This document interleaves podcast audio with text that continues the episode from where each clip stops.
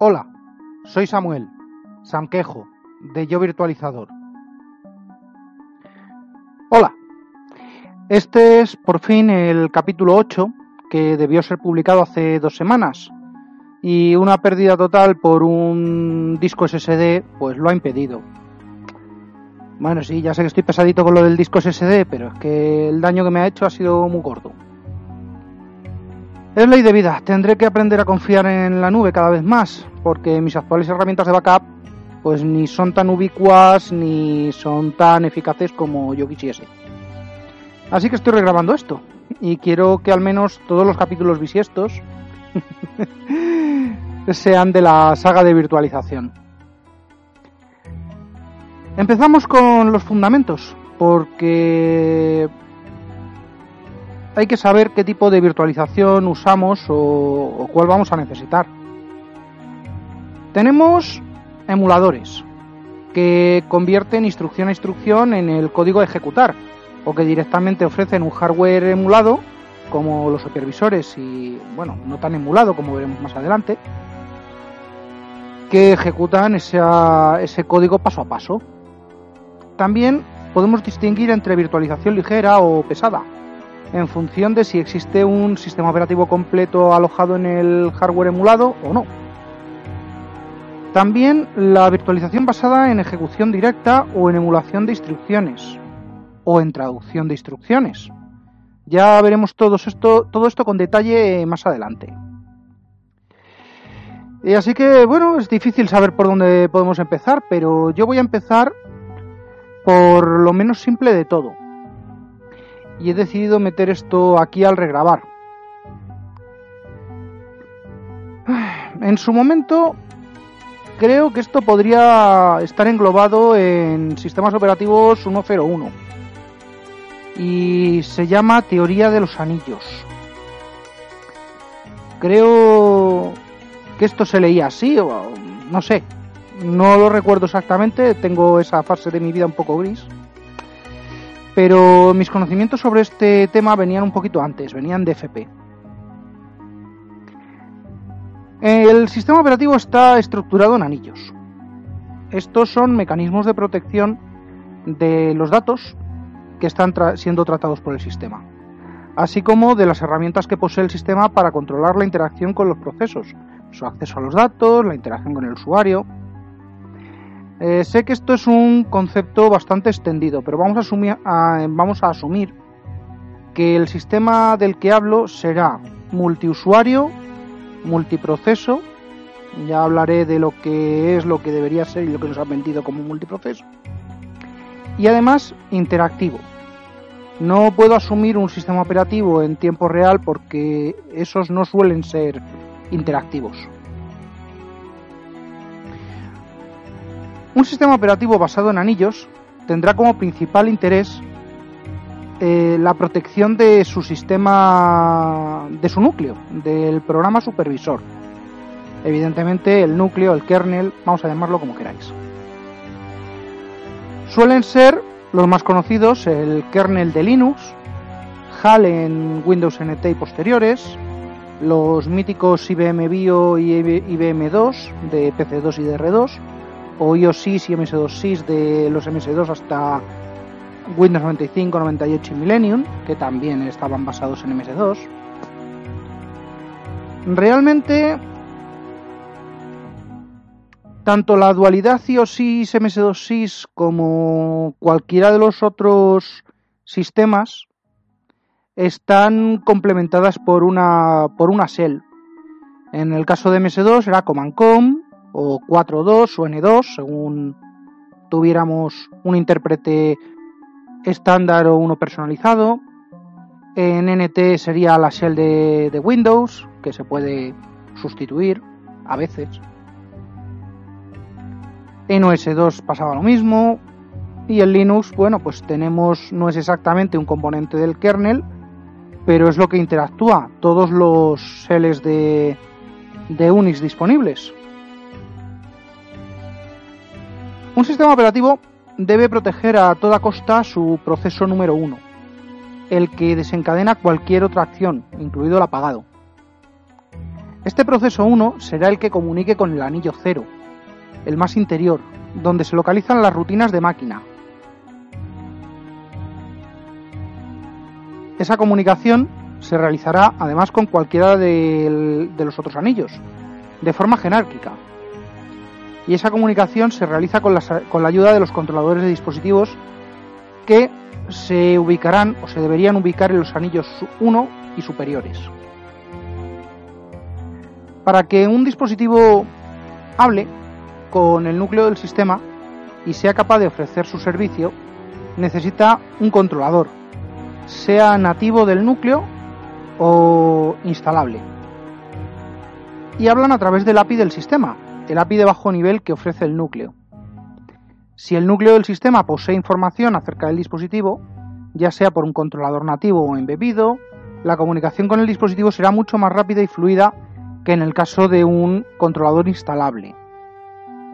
Para entender este ejemplo de mejor manera, imaginemos una oficina donde hay un operador que entiende español e inglés. Que cueste más pensar en un idioma que en otro, pues también afecta, pero no nos centremos ahí. Este operador recibirá la orden de trabajar con un dispositivo que, para su desgracia, pues lo tiene todo en chino. Y a su vez este dispositivo está conectado a otra cosa en ruso. Mm, no sé si me seguís.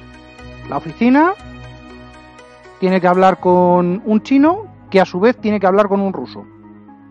Bueno, pues eh, ¿qué sucedía cuando en un Windows 98 no se instalaban en el orden correcto los controladores de placa, a continuación los de USB y por último el escáner o la impresora? Pues que cuando fallaba algo en la cadena o faltaba o no se hacían los reinicios adecuados en el momento adecuado, lo que había al final solía fallar o hacía fallar al sistema. ¿Qué ejemplo más, más épico ver al propio Guillermito Trampillas con un pantallazo azul instalando un escáner? ¡Ay, qué tiempo! Bueno, afortunadamente todo eso ya ha evolucionado mucho y hemos pasado de un MS2 que no superaba los probablemente 10 megas, 20 megas, instalado en disco duro, a una media de 150 en un 95 o un NT, 450 600 en un XP.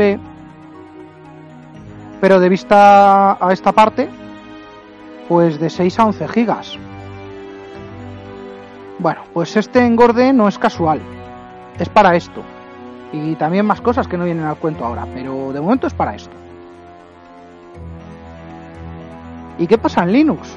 Bueno, pues más de lo mismo. Los primeros kernels con los que hacíamos test de velocidad en cuando trabajaba de teleoperador no llegaban a 40 megas en código fuente, suficiente para hacer una prueba de velocidad de transferencia sostenida. Bueno, pues la versión 2.4.30 y algo, entre 15 y 25 megas, me suena que, tal. Y a día de hoy, eso ha crecido a pesar del hachazo que se ha llevado el, código fuente al retirar código antiguo, código obsoleto, arquitecturas completas se han quitado. La 4.17.10, que me parece que es la última que hay disponible, me ha parecido leer el otro día, son 97 megas comprimidos. Mm, ya veis, prácticamente entre 4 y 6 veces más que la 2.4. Y esto comprimidos en XZ, el Target Z, de, que sería equivalente, serían unos 150 largos. En fin, todo, todo con el paso del tiempo engorda, hasta yo. Mirando Android pasa lo mismo. Android 2.3 corría en particionados de, de 4 GB con el System y la caché en menos de 1 GB. Hoy en día, con el particionado unificado y el system en la memoria principal, un dispositivo de menos de 16 GB sigue siendo inusable para la inmensa mayoría de los usuarios.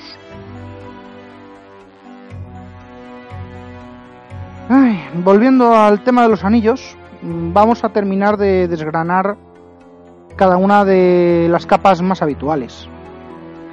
Ya he dicho que el anillo cero corresponde al núcleo del sistema, y junto a él las rutinas de carga, el IPL, que en la gran mayoría de los sistemas operativos, ya sean actuales o más antiguos, son las rutinas de la BIOS, del UEFI, el sector de arranque, el código de, o más bien las direcciones y punteros de la tabla de particiones de esta unidad de arranque.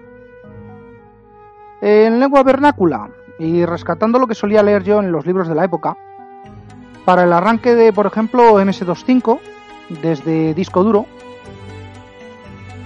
la alimentación activa el procesador.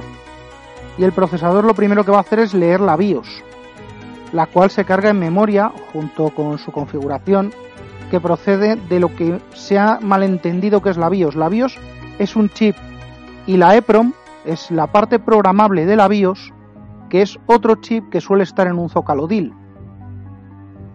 Y que además tiene una ventanita y que se puede regrabar con ultravioletas y con electricidad, bueno, un montón de, historias. O por lo menos esto se podía hacer con, con las placas Pentium. Con las actuales no estoy tan seguro.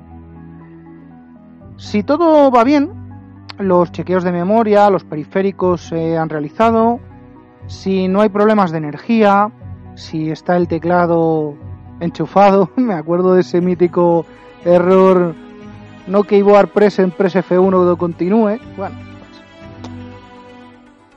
pues la BIOS asignará direcciones y, recursos de IRQ a cada dispositivo eh, identificado, sea conocido o no para que luego el driver pueda ir a buscarlo y pueda manejarlo. Todos recordamos que había que hacer varios cambalaches cuando se tenían, por ejemplo, dos tarjetas de sonido en el sistema o la controladora de USB pisaba, no sé, una capturadora de vídeo, cosas así. La BIOS también localizará en la secuencia de arranque al dispositivo, asumiendo al primer disco duro como dispositivo de arranque, al cual asignará la dirección 0 por 80, 80 hexadecimal, como identificador y se le leerán los primeros 512 bytes de, del disco. En esos primeros 512 es donde se encuentra la tabla de particiones, los punteros, la estructura del disco, junto con el código ejecutable del, IPL o un puntero al disco donde se encuentre el IPL. Y así comenzará la ejecución de dicho código. El IPL en la actualidad son los eh, BCD de Windows. Eh, anteriormente este BCD pues era NTLDR, el NTLoader. Groove en, en Linux, anteriormente fue el hilo, y en la época del 2, pues realmente era solamente lo que se escribía con el comando sys, con la ayuda de un flag que se marcaba durante el fdisk y poco más. Unos 440 bytes de esos primeros 512. Una vez hecho esto, el procesador recibirá el fin de proceso de BIOS. Transferirá la ejecución del código IPL, quien buscará los ficheros de arranque, ya sean IOSIS, NMS2, NTOS kernel, NT4 hasta XP, y desde Windows Vista con, con BCD, pues winload.exe, winload.efi, según si es un UFGPT o BIOS MBR, en Linux existen procesos equivalentes, sea con Lilo, sea con Groove, se cargan los ficheros del, kernel, los ficheros del cargador de Groove, el vm, vmlinux. no me acuerdo. Todo eso lo tengo apuntado porque no me lo sé de memoria. Con todo eso, el anillo cero ya está casi tan lleno como el anillo de poder y aún no hemos completado de, llenar todo lo que tiene que, ir aquí dentro. Al igual que en todo, es necesario que exista un API que permita llegar al siguiente anillo y que los anillos eh, superiores eh, puedan llegar al anillo cero. Estas API las podemos imaginar como puertas o ventanas o incluso como pisos, como en el ejemplo que puso del sistema de ejecución especulativa que planteó hace unos meses eh, Rafa R. Fogg de Leña al Mono a principios de este año sobre el tema de Spectre y Meltdown. No tengo el, el post o el podcast exacto donde lo explicó, pero dejaré el enlace en las notas.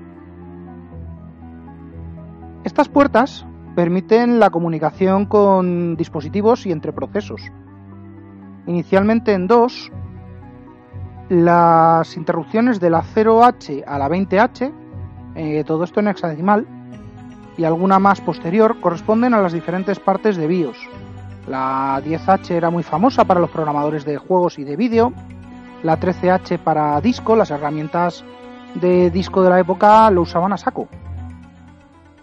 Y dejando la 21H como API completa del, del 2 y otras como la 33H como una extensión posterior para el ratón con su driver en memoria o MSCDEX que se apoyaba en una, en una en, un juego de direcciones propias y luego en la 13H para acceder al CD-ROM. Todo esto son ejemplos de drivers de anillo 1. Estas puertas, o como las queramos llamar, estas líneas de comunicación entre anillos impiden que un programa del anillo de usuario, un ejecutable o un script malicioso, tomen el control de un dispositivo cuyo driver reside en memoria en una capa más profunda. O al menos esa es la idea, porque siempre lo he dicho, si alguien captura la cámara o el micro, tengo cosas mucho más importantes de las que preocuparme, básicamente por todo lo que ha pasado y por todo lo que han tocado hasta llegar hasta ahí. Ay, hackers a mí. Bueno, no tengo nada importante. Con esta descripción del, anillo cero nos vamos al nivel de los drivers instalables, el anillo 1. Y aunque en dos y en sus evoluciones sí se implementó, no completamente, pero parcialmente, el sistema tres capas, nunca fue del todo estable. Primero con los drivers que se cargaban estar residentes, Luego en Windows con los VXD que no fueron mucho más allá que una evolución de, los TSR, de los residentes de 2. Bueno, esto funcionaba aunque fallase. De hecho funcionaba. En la familia NT estos drivers funcionaban bajo el modelo de Windows Driver Model, el WDDM. Y como evolución, solo en el anillo 0 y en el anillo 3 y eso hasta hoy. ¿Cómo es que NT, en teoría mucho más robusto que cualquier 9X, hizo desaparecer un anillo? Ah, pues es un caso curioso. Windows Driver Model trajo un súbito aumento de la calidad de los controladores y del software en general de los fabricantes, junto con una decisión del equipo de desarrollo de NT, que para mí es al menos cuestionable. Y fue que como el subsistema gráfico parecía lento, hicieron que los controladores de vídeo se alojasen en el núcleo y en el anillo cero.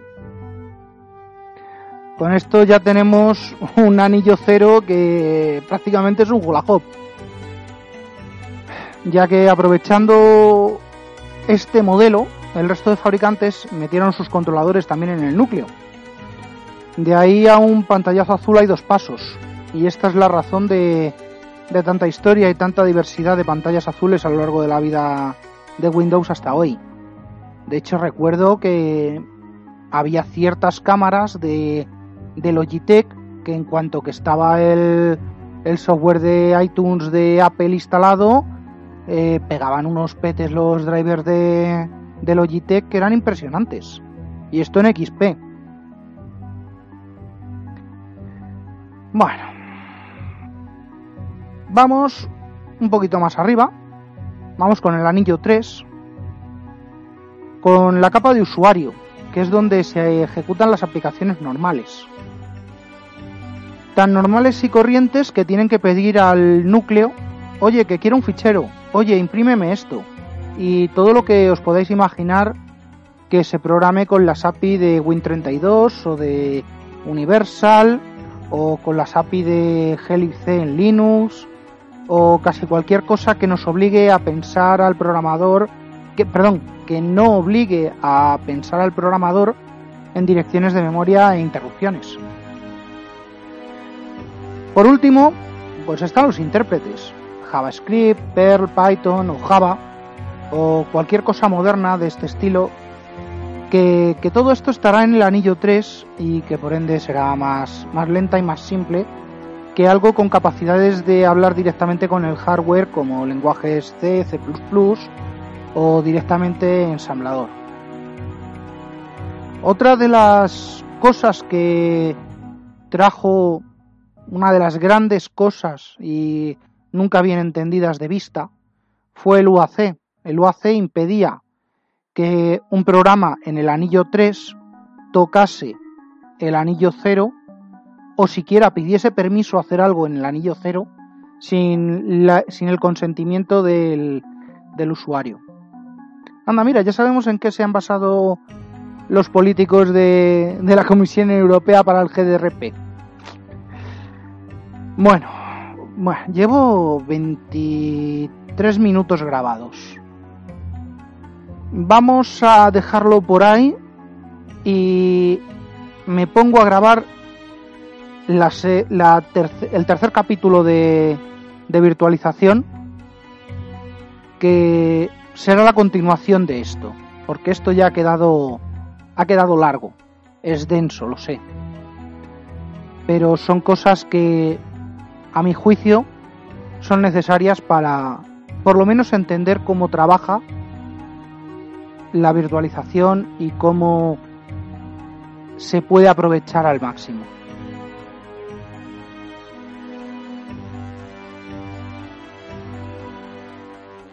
Cerrando esto, que ya de por sí es espeso, un anuncio y un poco de spam, como todos y como siempre. El anuncio es que ya está disponible eh, un grupo de Telegram que se llama Grupo Virtualizador, todo junto, al que os podéis unir y podemos comunicarnos por ahí. Más. Y bueno, pues el spam de siempre es que tengo un par de blogs, yo virtualizador.blogspot.com y leerporleer.blogspot.com con contenidos eh, originales y colaboro en wintablet.info y los hangouts de wintablet.info. También os quiero recordar que este podcast pertenece a la cadena de sospechosos habituales, eh, junto a los podcasts de el WinTablet y MinTablets, Por Tierra, Mar y Aire, eh, ya te digo, breves señas, mayor en 10 minutos, unicorn ST, leña al mono, monos del espacio, error de hardware, eh, la nueva adquisición Eiazorin y yo virtualizador, este que estáis escuchando en este momento. Y claro, todos juntos forman sospechosos habituales, localizable fácilmente por ese nombre, o por redes sospechosos habituales, o por la dirección bit.ly bit.ly barra sospechosos habituales, todo junto. Hasta aquí el capítulo de hoy. Soy Samuel Sanquejo, de Yo Virtualizador. Siempre agradecido por las escuchas. Hasta la próxima.